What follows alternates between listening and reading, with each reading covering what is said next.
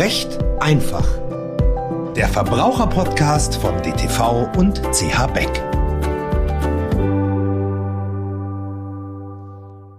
Herzlich willkommen, liebe Hörerinnen, liebe Hörer, zum ersten Podcast in 2024. Ich hoffe, Sie hatten alle angenehme Weihnachtstage und einen guten Start ins neue Jahr, für das ich noch alles Gute wünsche. 30. Januar ist unser Tag der Aufnahme heute. Es ist nie zu spät für gute Wünsche. Also alles Gute für 2024. Alles Gute auch meinem heutigen Gast, Rechtsanwalt und Fachanwalt für Erbrecht Ludger Bornewasser. Herzlich willkommen, lieber Bornewasser. Alles Gute für 2024. Grüßen Sie, Herr Dr. Lange. Auch Ihnen alles Gute. Ich glaube, das haben wir uns schon dieses Jahr sogar gewünscht. Ja, ja, wir, wir können das jetzt compliance-mäßig offenlegen, dass wir schon gemeinsam zum Mittagessen waren. Ja. Äh, auch, auch, um diesen Podcast ein wenig vorzubesprechen, ähm, damit er noch besser wird, als er ohnehin schon immer ist. Äh, insofern, äh, das können wir gerne wechselseitig hier offenlegen. Ähm, wir haben beschlossen, wir wollen uns heute äh, mit einem Thema befassen, was vielleicht juristisch gar nicht so arg kompliziert ist äh, und so große ähm, juristische Herausforderungen beinhaltet, aber praktisch sehr wichtig und was auch äh, bei den Betroffenen immer mit großen Unsicherheiten verbunden ist, nämlich mit dem Thema Vorsorge. Und ich erinnere mich noch gut, ich war mal bei einem Ihrer Seminare, lieber Bornewasser, die Sie regelmäßig anbieten für ähm, alt, jung, Nicht-Juristen. Manchmal sitzen auch Juristen wie ich drin ähm, zum Thema Vorsorge, Testament und andere Dinge. Und es bildete sich nachher eine Traube um die Referenten äh, und jeder wollte seine Frage noch loswerden. Und da würde mich doch jetzt mal interessieren, weil ich damals nicht Mäuschen spielen konnte, hatten die Leute eher sage ich mal, Fragen, die die komplexe juristische Aspekte im Anschluss beleuchten müssten? Oder waren es eher große praktische Schwierigkeiten, die juristisch einfach zu bewältigen waren? große juristische Schwierigkeiten meistens nicht. Also überwiegend sind die Fragen eher praxisbezogen für, für einen Juristen, der in dem Gebiet tätig ist, leicht zu beantworten. Also ich, ich brauche nachher kein Gesetzbuch, ich brauche nachher keinen Kommentar. Ähm, es kann immer wieder mal vorkommen, dass man sagt, okay, die, die, die Thematik habe ich noch nie gehabt, das muss man mal durchdenken oder nachschauen.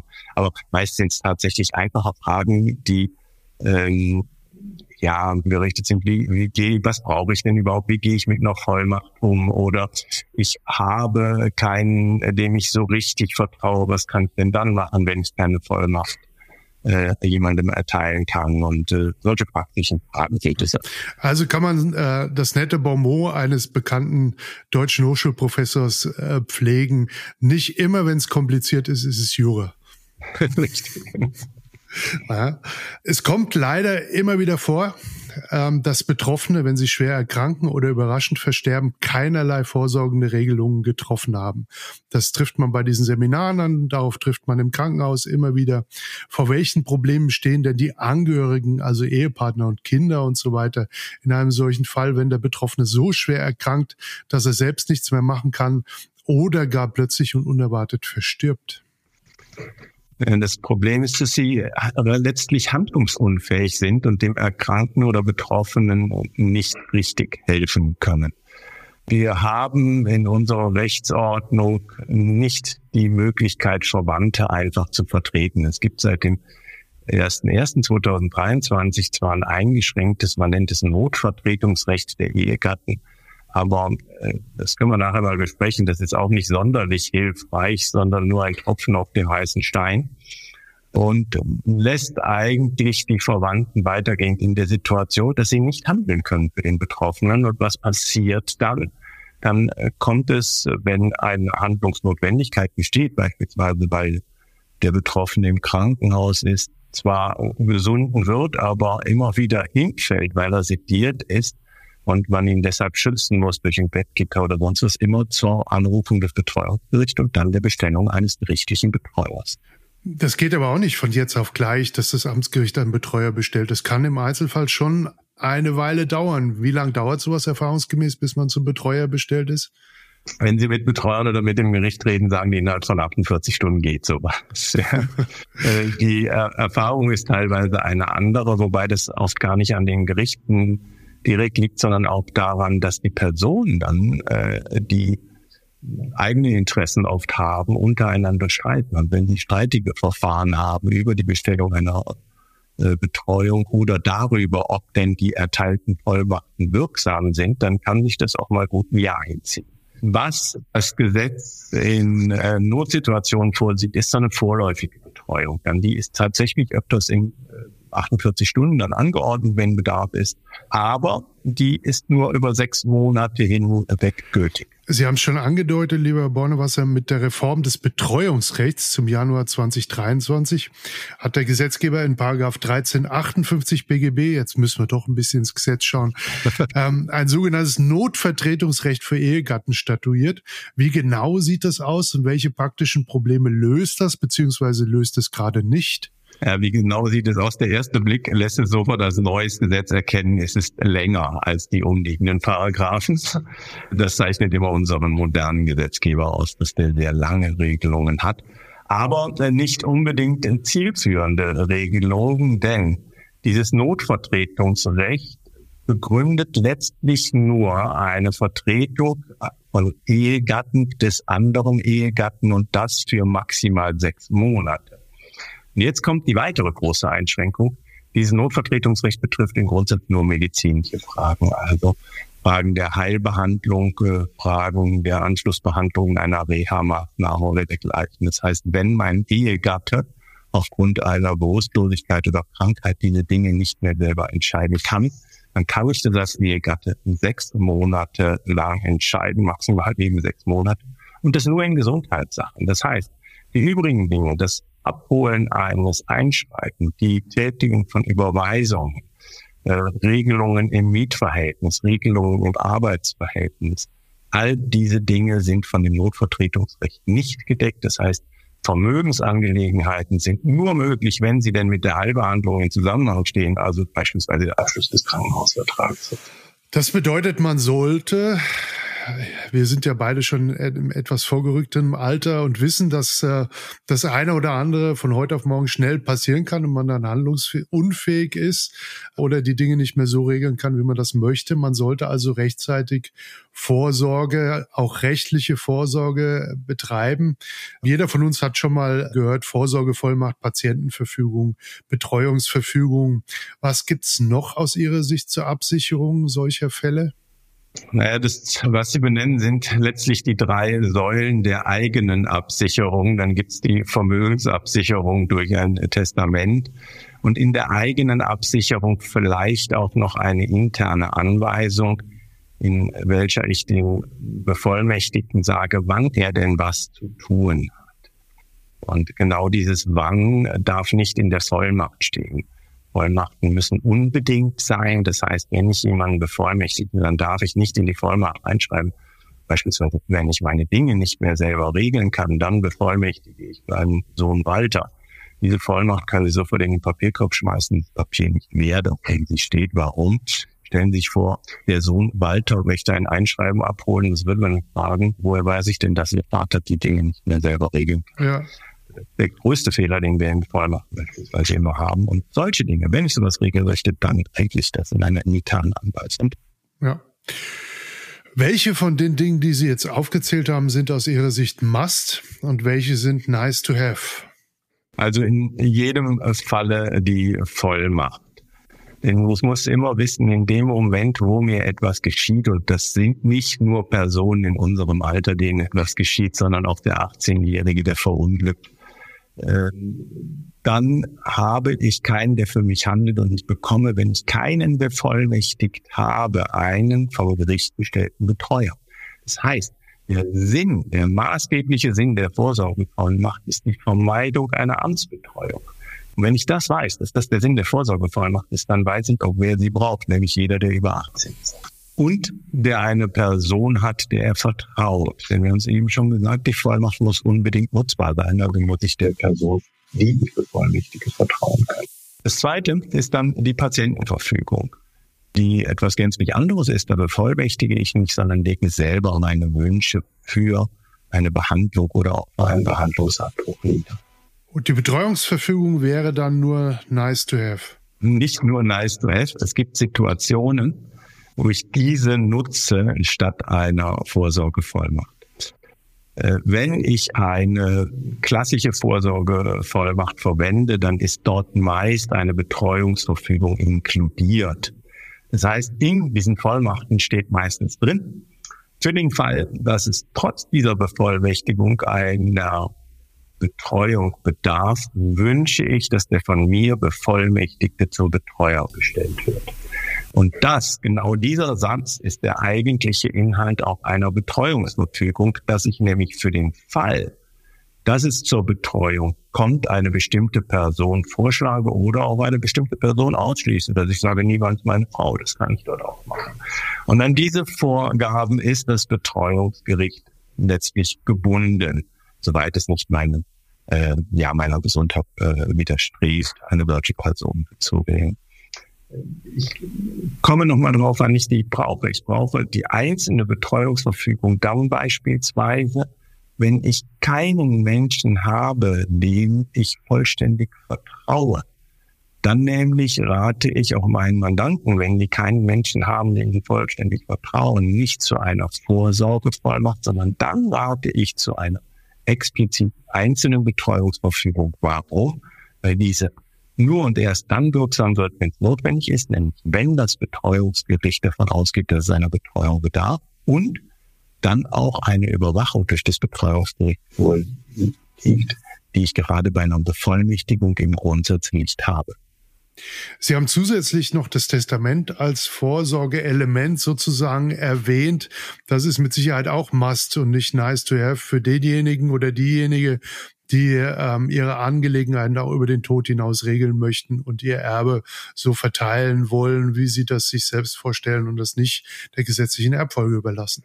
Richtig, also es gibt wenige Fälle, in denen die gesetzliche Erbfolge passt, aber wir müssen auch sehen, äh, unser BGB ist vom 1.1.1900. Damals hatten wir noch ganz andere familiäre Situationen.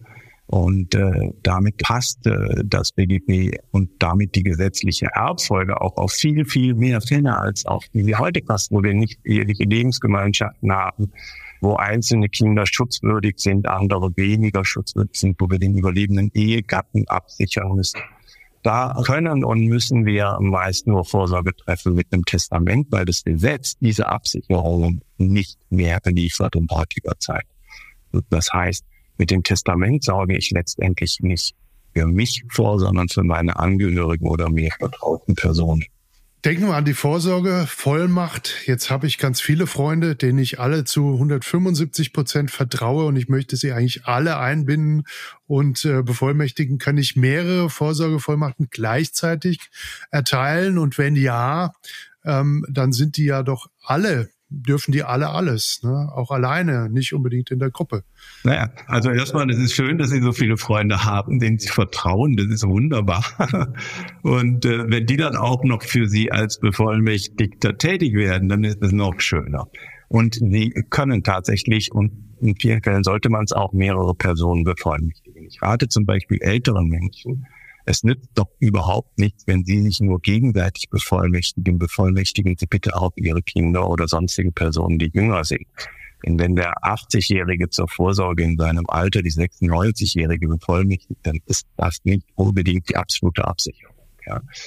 Ähm, aus dem Grunde kann man dann mehrere bevollmächtigen. Und jetzt kommt es aber. Ich empfehle jedem Bevollmächtigten eine einzelne Vollmacht zu geben, das heißt jedem eine einzelne Vollmachturkunde zu übergeben, damit er der die nutzen kann.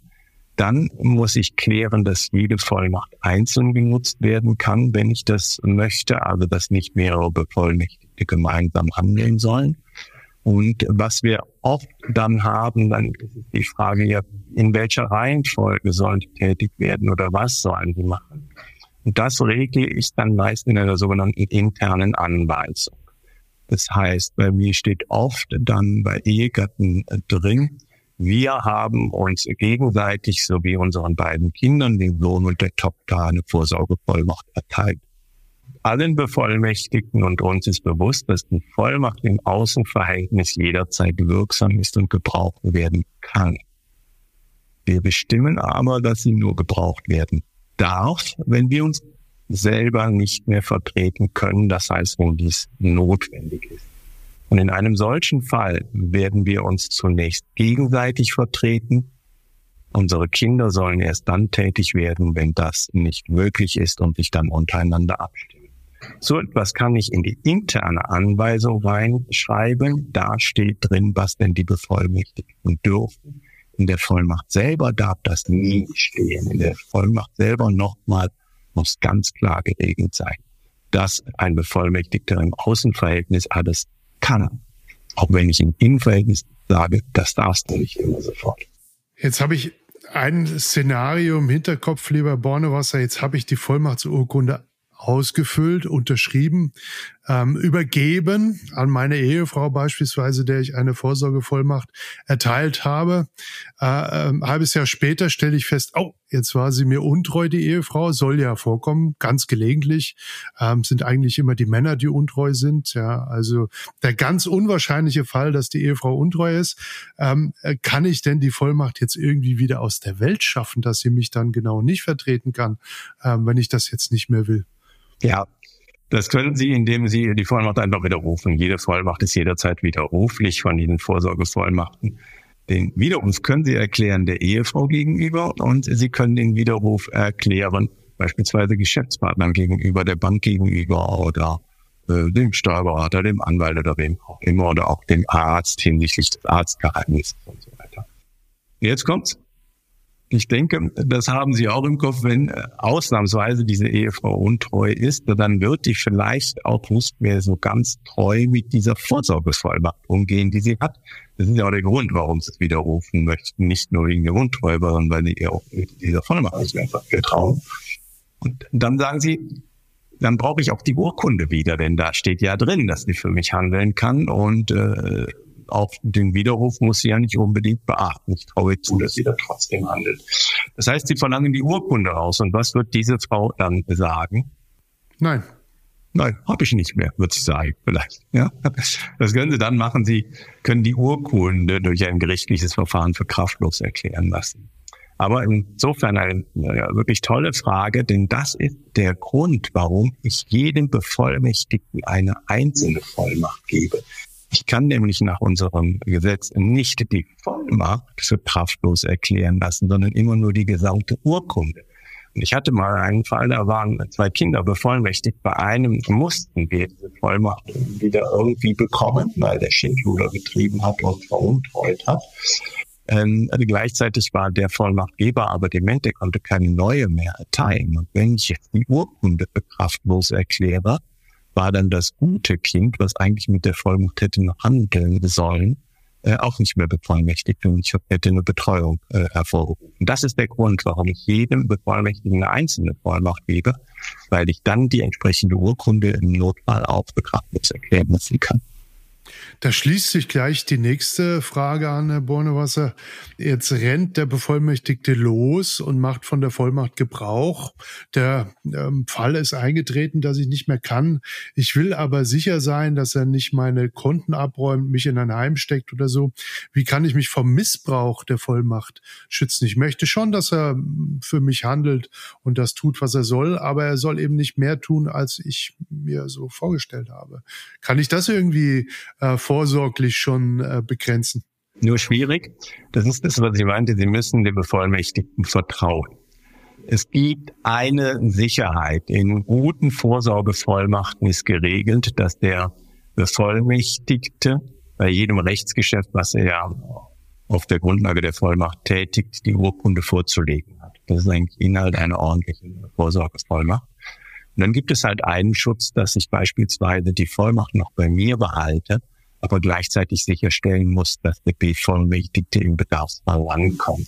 Das heißt, wenn es meine Kinder sind, müssen die noch einen Haustürschlüssel haben und wissen, wo der Ordner mit dem Original steht. Aber das ist ein Schutz, den ich mir äh, schaffen kann, indem ich das Original noch gar nicht ausgebe, aber dann eben sicherstellen muss, dass im Bedarfsfall der Bevollmächtigte rankam. Ansonsten ist das das Risiko der Vorsorgevollmacht. Ich muss den Menschen vertrauen, denn die Vollmacht kann von dem Moment an, wo ich sie unterzeichnet habe, nicht nur gebraucht, sondern auch missbraucht werden. Ja. Sie hatten es schon angedeutet.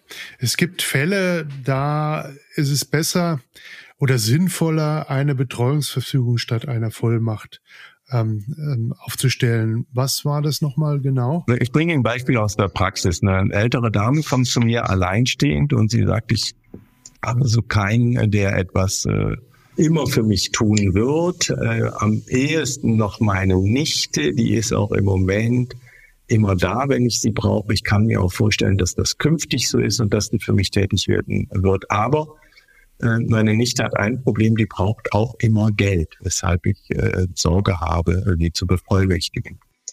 Dieser Dame rate ich dann, Sie werden ganz sicher Ihre Nichte nicht bevollmächtigen, denn wenn Sie jetzt, wo Sie noch völlig bei Kräften sind, Sorge haben, dass die Nichte die Vollmacht missbraucht, dann werden Sie ganz sicher, wenn Sie etwas schwächer werden, nicht mehr nur Sorge, sondern auch richtig Angst haben, dass die Nichte die Vollmacht missbraucht. Und deshalb können wir die Nichte nicht bevollmächtigen, sondern hier wählen wir wirklich den Weg der Betreuungsverfügung. Im Rahmen einer Betreuungsverfügung legen wir fest, dass dann, wenn eine gesetzliche Betreuung erforderlich werden sollte, genau diese Nichte und nicht jemand Fremdes zum Betreuer bestellt wird.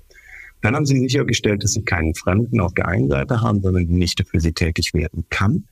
Sie haben aber auch sichergestellt, dass Sie einen gewissen Schutz vor Missbrauch haben, denn als Betreuter, Betreuer ist die Nichte immer rechnungslegungspflichtig dem Betreuungsgericht gegenüber über das, was sie getätigt hat mit ihrem Vermögen. Jetzt haben wir über ganz viele Dokumente gesprochen. Da drängt sich bei mir natürlich eine Frage auf, die ich Ihnen gerne stellen möchte. Es gibt im Buchhandel eine ganze Reihe von Formularen, die man so fertig kaufen kann, nur noch ausfüllen muss. Man kann im Internet an allen Ecken und Enden solche Formulare auch downloaden. Was halten Sie von vorgefertigten Formularen, die nur noch ausgefüllt werden müssen? Aus anwaltlicher Sicht ist das zielführend oder sollte man da eher von Abstand nehmen? Also meine persönliche Meinung und das seit vielen, vielen Jahren ist, dass diese äh, Formulare verwendet werden sollten. Aber, und jetzt kommt die Einschränkung. Ich rate immer nur zur Verwendung der Formulare, die Ihnen auch von staatlicher Stelle zur Verfügung gestellt werden. In Bayern ist es beispielsweise vom Bayerischen Justizministerium gemeinsam mit Ihrem Haus. Die Dokumente werden ja gemeinsam mit dem CH Beck Verlag im Buch, in der Buchhandlung rausgegeben. Es gibt es auch von der Bundesregierung, es gibt es von der Landeshauptstadt München, die deckungsgleich ist beispielsweise zu der, die also der Beck Verlag mit dem Bayerischen Ministerium herausgibt. Ähm, ich rate nicht dazu, irgendwelche Formulare ungeprüft aus dem Internet äh, zu übernehmen. Warum? Dort ist wirklich ein, ein Unsinn teilweise zu finden. Also ich habe mal im Rahmen einer Veröffentlichung noch mit dem Kollegen Klinger gemeinsam, den Sie auch kennen, gezählt und wir waren schnell bei 200 Formularen. Die steht dann zum Beispiel bei einer Patienten zur Verfügung. Ähm, ich will nicht unnötig leiden. Ja, und man fragt sich, welcher Mensch leiden möchte und dann noch unnötig. Ja, das ist der Sinn einer Verfügung, das ist Quatsch. Oder es steht dort, wenn ich nicht mehr bei Sinnen bin, möchte ich keine Heilbehandlung mehr. Da sage ich immer, stellen Sie sich mal in der ersten Oktoberwoche vor die Festwiese hier in München.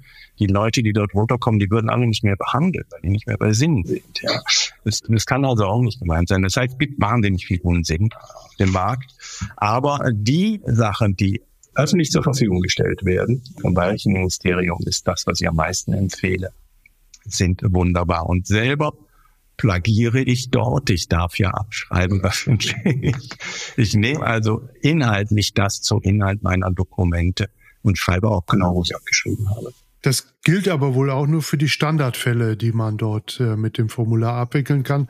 Ja, es gibt, es gibt besondere Regelungen oder es gibt die Möglichkeit auch äh, individuelle Dinge zu regeln. Aber man muss vorsichtig damit sein. Dann muss ich auch sicherstellen, dass ich beispielsweise durch eine Organisation gibt es ja äh, einen Ansprechpartner habe. Denn ähm, was nützt mir die, der individuelle Vordruck, wenn der Mediziner, an den ich beispielsweise die Patientenverfügung richtet, das gar nicht mehr verstehen kann, weil er die Zeit nicht hat, das zu lesen. Das war der Grund, warum ich selber mir, ich weiß noch genau, 2005 gedacht habe, dass ich ein arroganter Depp bin, immer zu glauben, es besser zu können als die anderen. Und meine Formulare umgestellt habe und mittlerweile das, was öffentlich als Vordruck fast allen bekannt ist, auch in meinen Formularen übernehme. Und das ist auch der Grund, warum ich reinschreibe, warum ich es übernehme, damit die sofort wissen, den Text kenne ich. Der ist halt hier nur ausformuliert statt ein Kreuztext. Aber wer eine individuelle maßgeschneiderte Komplettlösung haben möchte, also Vorsorgeverfügung und Testament und alles Mögliche, der landet letztlich in der Anwaltskanzlei. Da bekommt er genau das, was Richtig. er braucht, was er möchte, auch regelmäßig aktualisiert dann. Richtig, also es ist tatsächlich so, wenn ich äh, Testamente erstelle, dann erstelle ich häufig oder fast überwiegend auch Vorsorgevollmachten und Patientenverfügungen mit. Ich lasse Mandanten immer die eigenen Dokumente mitbringen, weil es mich zwei Minuten kostet, um zu sehen, wenn ich schon welche haben, ob die in Ordnung sind oder nicht. Das sind wirklich zwei Minuten. Es sind zwei, drei Dinge, auf die man achten muss.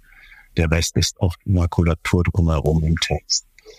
Wenn ich nur Mandanten habe, die nur deshalb kommen, denen empfehle ich das äh, vordrucken und sage ihnen, wie die ausgefüllt werden, wenn die nicht mehr brauchen. Warum? Weil wir dann in der Anwaltskanzlei auch oft sehr teuer sind. Was wir dann nicht sind, wenn es ein Nebenprodukt der Testamente ist, denn in den Testamenten werden oder in der Testamentsgestaltung werden wir kennen, ich habe alle Daten, dann kann man die sonstigen Vorsorgeregelungen nicht mitreden. Maßgeschneidert kostet, hat seinen Preis, völlig klar. Deswegen äh, auch meine nächste Frage. Wenn der Mandant zu Ihnen kommt und das alles haben möchte, wovon hängt das ab, wie viel das kostet?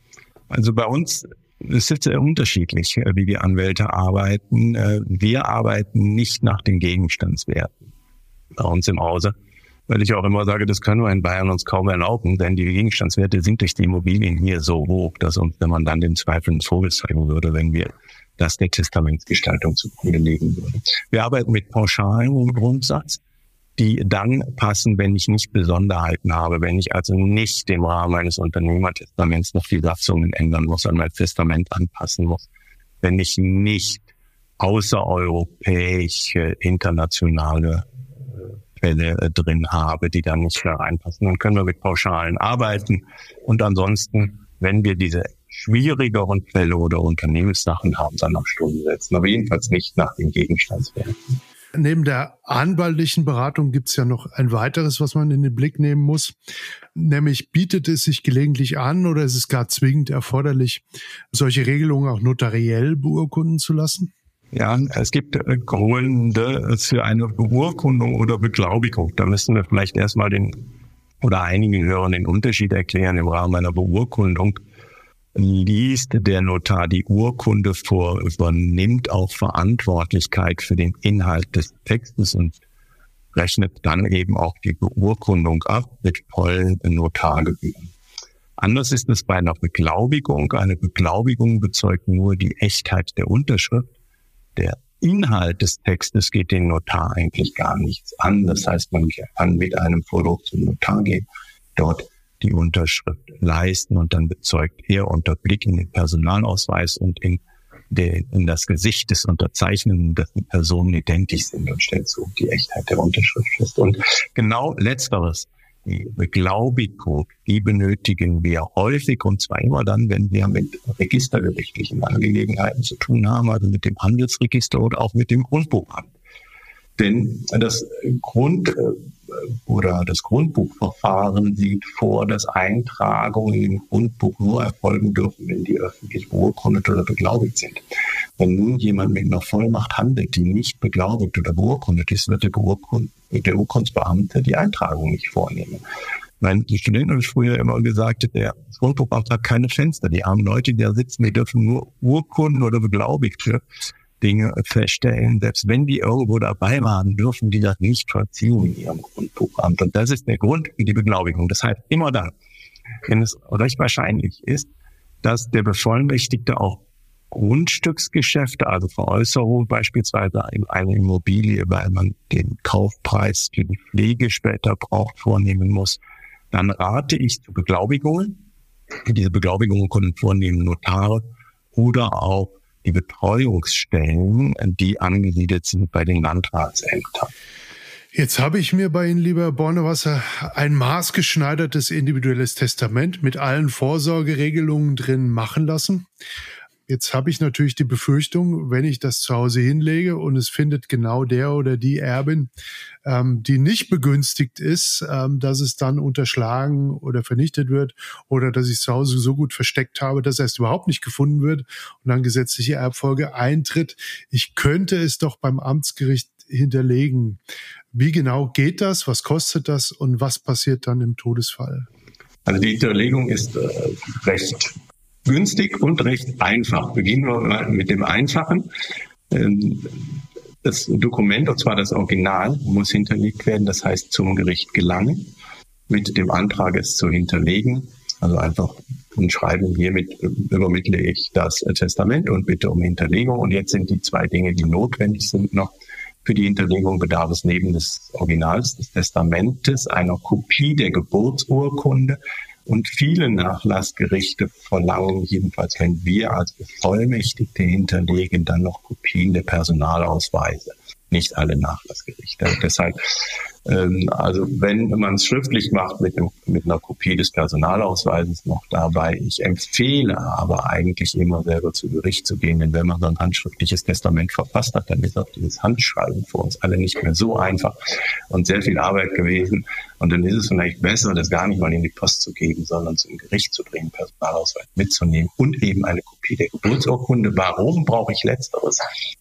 Weil über die Geburtsurkundennummer die Hinterlegung beim örtlich zuständigen Nachlassgericht registriert wird bei der Bundesnotarkammer in Berlin. Und das jetzt beantwortet schon Ihre Frage, was passiert denn dann im Todesfall? Nehmen wir mal an, ich habe in München ein, beim Nachlassgericht ein Testament hinterlegt, versterbe aber 20 Jahre später in Hamburg dann wird das Nachlassgericht Hamburg, was für den Todesfall zuständig ist, elektronisch eine Anfrage an die Bundesnotarkammer in Berlin richten und die wird sagen, oh, da liegt in München ein Testament im Tresor. Dann wird München benachrichtigt, das Testament wird hier eröffnet, es wird eine gerichtlich beglaubigte Kopie bezogen und erst wenn die gerichtlich beglaubigte Kopie hier zur Hinterlegungsakte gelangt ist, darf das Original mit der Post zum zuständigen Gericht nach Hamburg versendet werden. Und das alles ist sehr günstig. Die Hinterlegung kostet nämlich einmalig 75 Euro, berechnet von der Landesjustizkasse. Und für die Registrierung, die haben jetzt erhöht, ich meine, 15 Euro pro Person einmalig. Das heißt, wenn ich ein Testament hinterlege, bekomme ich zwei Rechnungen. Eine von der Landesjustizkasse, 75 Euro für die Hinterlegung und eine von der Bundesnotarkammer Berlin pro hinterlegenen 15 Euro, bei einem Ehepaar also 30 Euro. Jetzt komme ich auf die Idee, dass mir das nicht mehr gefällt, was ich damals verfügt habe und hinterlege nachdem ich es in München vor einigen Jahren äh, hinterlegt habe, in Hamburg ein anderslautendes Testament. Was passiert dann? Naja, also ich kann ein Testament jederzeit widerrufen und eine Möglichkeit des Widerrufs eines Testaments ist ein dem Alten Testament widersprechendes Neues Testament zu errichten. Das heißt, im Grunde genommen gilt das Letztverfügte. Jetzt kommt eine Besonderheit, sobald es dem Alten widerspricht kann ja auch nur eine Ergänzung sein.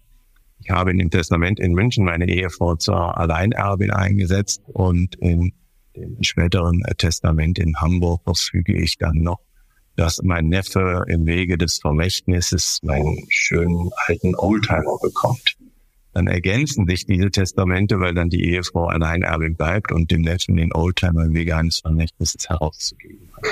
Das heißt, das sollte ein Testierender auch genau klären. Soll das denn zum Alten im Widerspruch stehen? Beispielsweise auch durch den ausdrücklichen Widerruf des Alten Testamentes? Äh, oder soll es das nur ergänzen, wie durch ein Vermächtnis? Ich könnte also äh, eine bundesweite Schnitzeljagd äh, initiieren, indem ich bei allen möglichen Amtsgerichten Testamente hinterlege, die sich ergänzen, ähm, ähm, widersprechen oder ähnliches. Kostet mich ein wenig Geld, aber... Das können Sie ja sogar in der eigenen Wohnung. Also mein Spitzenfall war mal an die 100 Testamente. Okay. die eine Dame geschrieben hat und die, äh, die waren sogar alle wirksam. Also die waren nicht geschäftsunfähig, sondern die hat mal immer da auf dem Zettel was verfügt und ein paar Tage später wieder da. Immer schön mit Ort, Datum, Unterschrift. Also wir konnten nachher herausfinden, welches wirksam war, aber es waren fast es gibt in München einen prominenten Fall, zu dem es auch schon Podcasts gibt. Ich sage nur Herr Thiel, der ehemalige Inhaber von Knorrbremse, der in seinem Testament jahrelang gearbeitet hat und als er dann gestorben ist, war es halbfertig. Und äh, nicht nur der Testamentsvollstrecker, sondern auch alle anderen haben damit mittlerweile große Probleme. Gibt es einen sehr hörenswerten Podcast, wenn ich mich recht entsinne, der Wirtschaftswoche zu diesem Erbfall Thiel kann ich nur wärmstens empfehlen von den Kolleginnen und Kollegen. Jetzt würde ich kurz mal die Seiten wechseln wollen, lieber Bornewasser. Ähm, denn in der Vergangenheit, äh, auch ich habe äh, schon davon gehört, äh, kam es häufiger vor, dass Banken solche Vollmachten, Vorsorgevollmachten zurückgewiesen haben, die nicht auf ihren eigenen Formularen erstellt waren. Ähm, was kann man in einem solchen Fall tun, wenn ich mit einem von Ihnen äh, maßgeschneiderten Formular äh, einer Vollmacht komme äh, und die Bank sagt, nö, das akzeptiere ich nicht, Sie müssen es nochmal machen und zwar auf unserem Formular. Das geht ja dann meistens nicht mehr, weil der Bevollmächtigende dann eben nicht mehr bevollmächtigen kann wenn der Vollmachtgeber von hier vertreten wurde und beraten wurde, dann hatte auch der Bank eine Vollmacht erteilt, nämlich auf den dortigen Formularen, weil das macht schon Sinn. Was kann ich aber machen, wenn dem nicht so ist? Dann schaue ich zunächst mal, ob äh, die Vollmacht notariell beglaubigt ist. Wenn die Vollmacht notariell oder eben auch durch die Betreuungsstelle beglaubigt ist, dann kann die Bank nicht die Echtheit bezweifeln. Und ansonsten, weil einfach privatrechtlichen Dokument, könnten die die Echtheit bezweifeln. Wenn Sie die Echtheit nicht bezweifeln können, dann muss die Bank diese Vollmacht akzeptieren. Und das ist auch das, was wir mittlerweile meistens erleben, spätestens durch eine Abstimmung mit der Rechtsabteilung der Bank. Denn die wissen, dass sie, wenn sie die Echtheit nicht bezweifeln können, die Vollmacht beachten müssen. Aber, und jetzt kommt die Einschränkung, wenn wir zurückdenken an das, was ich am Anfang sagte, was der einzige Schutz ist, dass nämlich in der Vollmacht steht, dass ich für jedes Rechtsgeschäft die Vollmacht vorlegen muss, dann sehe ich, dass die für eine dauernde Tätigkeit in Bankgeschäften nicht richtig geeignet ist. Ich müsste nämlich für jede Überweisung mit dieser Vollmacht wieder zur Bank. Und das ist das Problem. Man kann das lösen. Ich habe das öfters gelöst, indem wir dann eine größere Summe äh, auf ein äh, Konto mit einer Verfügung legen, so dass wir davon handeln können oder so. Also man kann damit umgehen. Aber vernünftig ist tatsächlich auch äh, Kontovollmacht bei der Bank zu ertragen. Das ist auch keine Böswilligkeit der Bank, denn die Bank möchte vor allem eins, sie möchte auch eine Unterschriftenprobe des Bevollmächtigten. Und das ist der Hintergrund, warum äh, die ihre eigenen Formulare verwenden. Jetzt stellen wir uns den Fall vor, äh, ich habe die Patientenverfügung gefunden oder habe sie rechtzeitig bekommen, gehe ins Krankenhaus, äh, der Verfügende liegt bereits ähm, im Delirium, kann sich nicht mehr äußern und der Arzt sagt nach Lektüre des Dokuments, nö, das mache ich so nicht, das haben wir hier noch nie gemacht. Das bayerische Argument, das haben wir hier noch nie gemacht. Ähm, dann gibt es eigentlich zwei Möglichkeiten, nämlich entweder den Arzt zu wechseln oder ihn sofort anzuzeigen. Äh, oder auch beides. Wechseln und anzeigen. Warum? Ein Arzt hat eine Patientenverfügung zu beachten. Das weiß er eigentlich auch, denn jede ärztliche Behandlung ist eine Körperverletzung, eine Gesundheitsschädigung, die im Grunde genommen strafbar ist. Die ist nur deshalb nicht strafbar, weil ich eingewilligt habe. Wenn ich zum Arzt gehe und der Arzt stellt eine Diagnose und es sieht mir eine Spritze, dann kann ich sagen, nee, ich versuch's ohne und dann darf er sie mir nicht geben, es wäre eine Körperverletzung. Oder ich sage, ja, die Spritze nehme ich und dann ist diese ansonsten strafbare Körperverletzung rechtfertigt durch meine Einwilligung. Und nichts anderes mache ich in einer Patientenverfügung. Ich willige ein in eine Heilbehandlung oder gebiete deren Unterlassen. Und daran sind Ärzte gebunden es ist auch so, dass das mittlerweile jeder Mediziner weiß. Das heißt, ich höre immer die Fragen, die sich stellen, aber wenn man sich den Fall dann anschaut, dann ist es kein Mediziner, der eine, eine Patientenverfügung, die wirksam und vernünftig errichtet wird, nicht beachten möchte, sondern der möchte vielleicht solche Dokumente nicht beachten, wie ich sie eben benannt habe, wo drin steht, dass äh, wenn ich nicht mehr bei Sinnen bin, nicht behandelt werden möchte oder wo drin steht, dass ich nicht unnötig leiden möchte, ja, dass da äh, ein Mediziner nicht weiß, was er da tun soll, ist doch verständlich. Jetzt kommt's vor, im Idealfall erstelle ich diese ganzen Dokumente in jungen Jahren. Und dann kommt's vor, dass sich meine Lebenssituation ändert. Durch Scheidung, durch Kinder, durch was auch immer in welchem Rhythmus sollte ich mir meine Vorsorgeverfügung anschauen bzw. anschauen lassen und sie dann gegebenenfalls auch an diese veränderten Umstände anpassen? Also einen Rhythmus sehe ich gar nicht.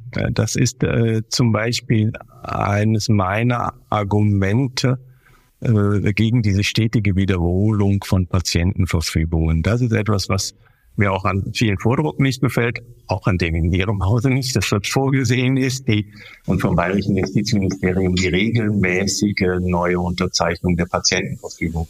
Vorsicht nochmal für alle nur der Patientenverfügung. Bei der Vorsorgevollmacht wird das gar nicht diskutiert, aber bei der Patientenverfügung.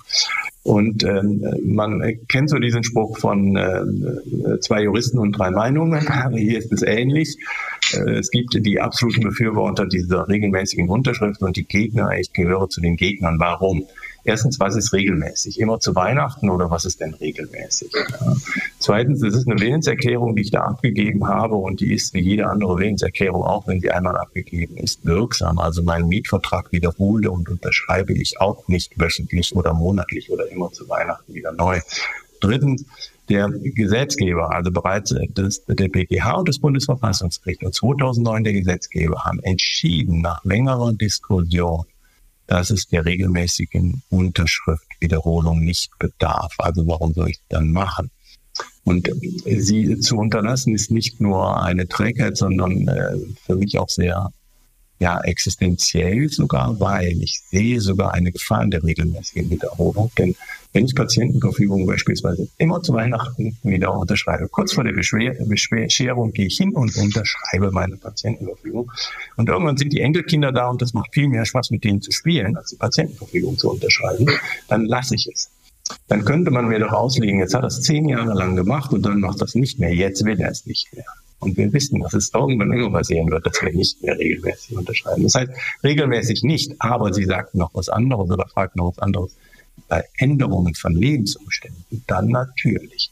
Wenn also ich dem mal Bevollmächtigten nicht mehr vertraue, dann muss ich die Vollmacht widerrufen. Oder bei der Patientenverfügung rate ich eine Bestätigung dann wenn ich beispielsweise eine Diagnose bekomme, an der ich höchstwahrscheinlich an der Erkrankung sterben werde, dann kann ich hingehen, sagen, ich habe jetzt die Diagnose bekommen.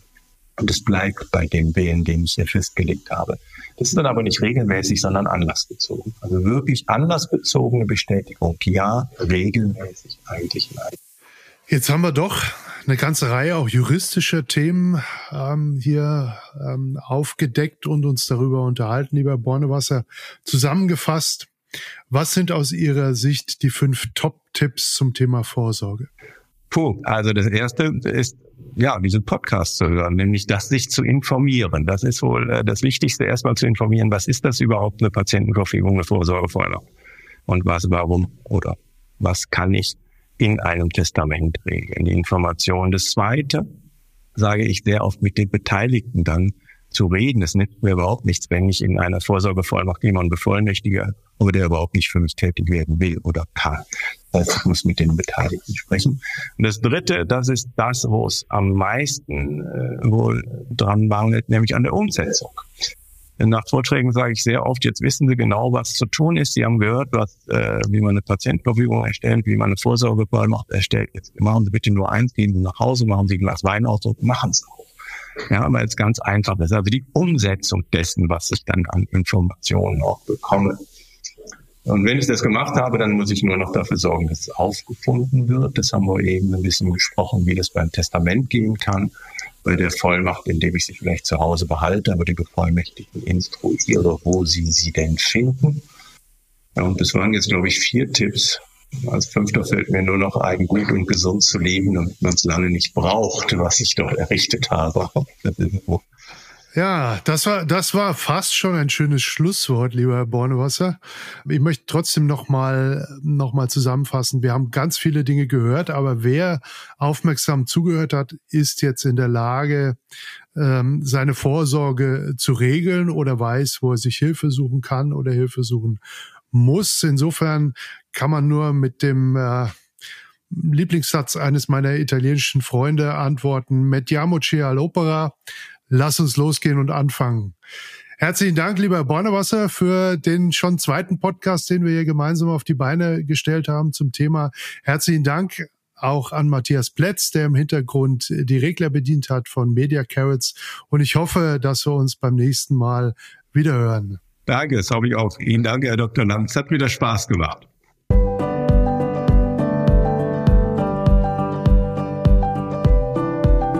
Das war Recht einfach der Verbraucherpodcast von DTV und CH Beck.